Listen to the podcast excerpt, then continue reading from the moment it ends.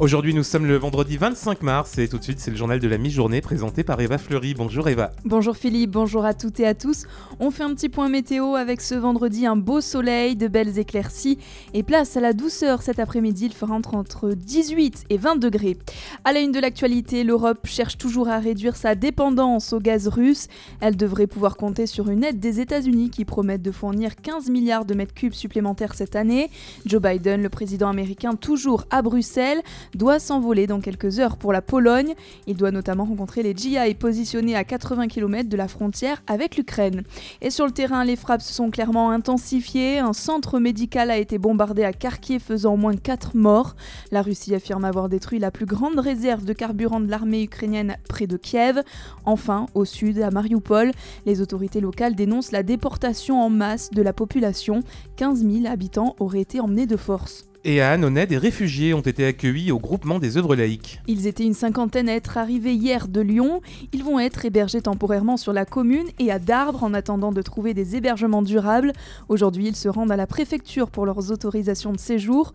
Au total, ce sont 1100 Ukrainiens qui sont venus en Ardèche depuis le début du conflit. Et on évoquera d'ailleurs dans le journal des bonnes nouvelles ces citoyens de notre région, mais de France également, euh, qui font preuve de générosité et de solidarité en accueillant chez eux euh, cette population ukrainienne qui fuit la guerre. Une bonne nouvelle, elle a été retrouvée saine et sauve. La jeune adolescente Elsa, qui avait fait une fugue, est revenue chez elle. Elle était recherchée depuis hier matin à Annonay. Les gendarmes avaient entamé des recherches pour la retrouver et un chien avait même été mobilisé. Plus de peur donc que de mal.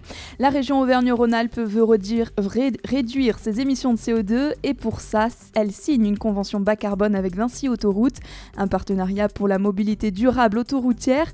Pierre Copé est président de Vinci Autoroute. Il décrit comment l'air de Saint-Rambert d'Albon va se transformer. On peut euh, à la fois produire de l'énergie en déployant des ombrières photovoltaïques, des panneaux photovoltaïques partout où c'est possible. Sur une aire pilote, on peut euh, développer euh, des installations de recharge. Ça veut dire aussi qu'il faut réaménager complètement euh, l'air pour y déployer des bornes de recharge. Alors après, il y a d'autres éléments que nous renforçons mais qui existent déjà depuis quelques années ici, comme le tri sélectif, comme le recyclage, comme l'air zéro plastique. Tout ça, c'est un ensemble euh, qui doit permettre de réduire l'impact et d'améliorer l'insertion environnementale.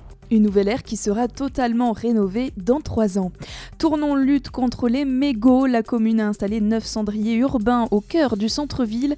Un nouveau mobilier qui peut contenir jusqu'à 10 000 mégots et aucun autre déchet, ce qui est plutôt pas mal pour le tri. Le site d'action débute ce vendredi et pour tout le week-end. Après deux années perturbées par la Covid-19, les dépistages sont en baisse. C'est ce que remarque le centre gratuit d'information de diagnostic et de dépistage à Valence. Marianne Artus est médecin généraliste et chef du service du centre. Alors jusqu'à présent, on avait l'impression que de plus en plus de personnes euh, se faisaient dépister et il y a eu une baisse assez importante de presque 20% des dépistages en 2020, à savoir que s'il y a une baisse de dépistage du VIH, il y a donc une baisse de découverte de nouveaux cas. Le problème, c'est qu'on sait très bien que si on dépiste pas tôt les personnes porteuses du VIH, eh bien pour elles, c'est dommage puisqu'elles perdent de leur immunité et donc elles perdent la possibilité de vivre longtemps sous traitement sans problème euh, important. Et aussi, tant qu'elles ne sont pas dépistées, il y a le risque qu'elles contaminent d'autres personnes. Le sida touche en France 180 000 personnes et 25 000 ignorent qu'elles en sont atteintes. Le dépistage est donc plus que jamais essentiel dans la lutte contre la maladie. Des autotests sont disponibles dans n'importe quelle pharmacie. Vous pouvez aussi prendre rendez-vous au CJ de Valence au 06 37 11 71 90 ou sur www.ch-valence.fr. Loïc Lepriol va être remis aux autorités françaises. Le principal suspect du meurtre de l'ancien rugbyman Federico Martin Aramburu va dans une dizaine de jours être transféré en France par Budapest. L'homme de 27 ans est d'accord pour favoriser ce transfert. Il avait été interpellé, il y a quelques jours en direction de l'Ukraine. Plusieurs milliers de personnes attendues cet après-midi à Cargèse en Corse. C'est là qu'auront lieu les obsèques d'Ivan Colonna à 15h. Le nationaliste est mort cette semaine après avoir été violemment agressé en prison. Les préfets de l'île de ont appelé au calme et à la retenue.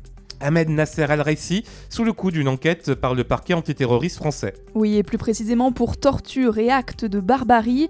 Son confrère et opposant Ahmed Mansour serait incarcéré depuis 2017 et aurait subi ces actes par le patron d'Interpol, qui est aussi l'inspecteur général au ministère de l'Intérieur des Émirats arabes. Ils sont des milliers aujourd'hui dans la rue suite à l'appel de Greta Thunberg. Les jeunes protestent pour le Friday for Future, une grève mondiale pour le climat, une énième marche pour l'urgence climatique. Le dernier rapport du GIEC était accablant. Par exemple, il y aurait d'ici 2050 un milliard de personnes qui seraient menacées par la montée des eaux.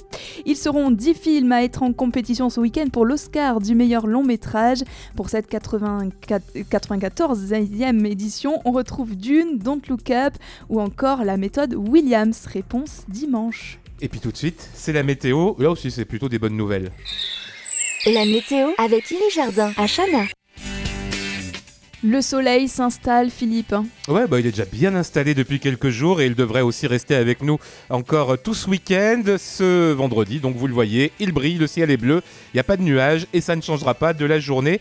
Petite différence, c'est que le vent a tourné. On avait un vent du sud depuis quelques jours et aujourd'hui c'est du Mistral qui souffle, mais il souffle assez faiblement et on devrait même pas le sentir. Pour les températures, donc elles seront agréables, comprises entre 18 et 20 degrés au plus chaud de cet après-midi. Et ce beau temps, je vous le disais donc ce matin, tout ce week-end, le mercure pourrait même grimper jusqu'à 21 degrés. Il devrait faire beau également lundi, mais à partir de mardi, quelques nuages vont venir euh, s'inviter dans notre ciel. Ces nuages sont annonciateurs eh ben, d'un changement de temps, puisque la deuxième partie de semaine prochaine euh, devrait être bien plus agitée que ce qu'on a connu cette semaine, avec des averses et des températures en baisse.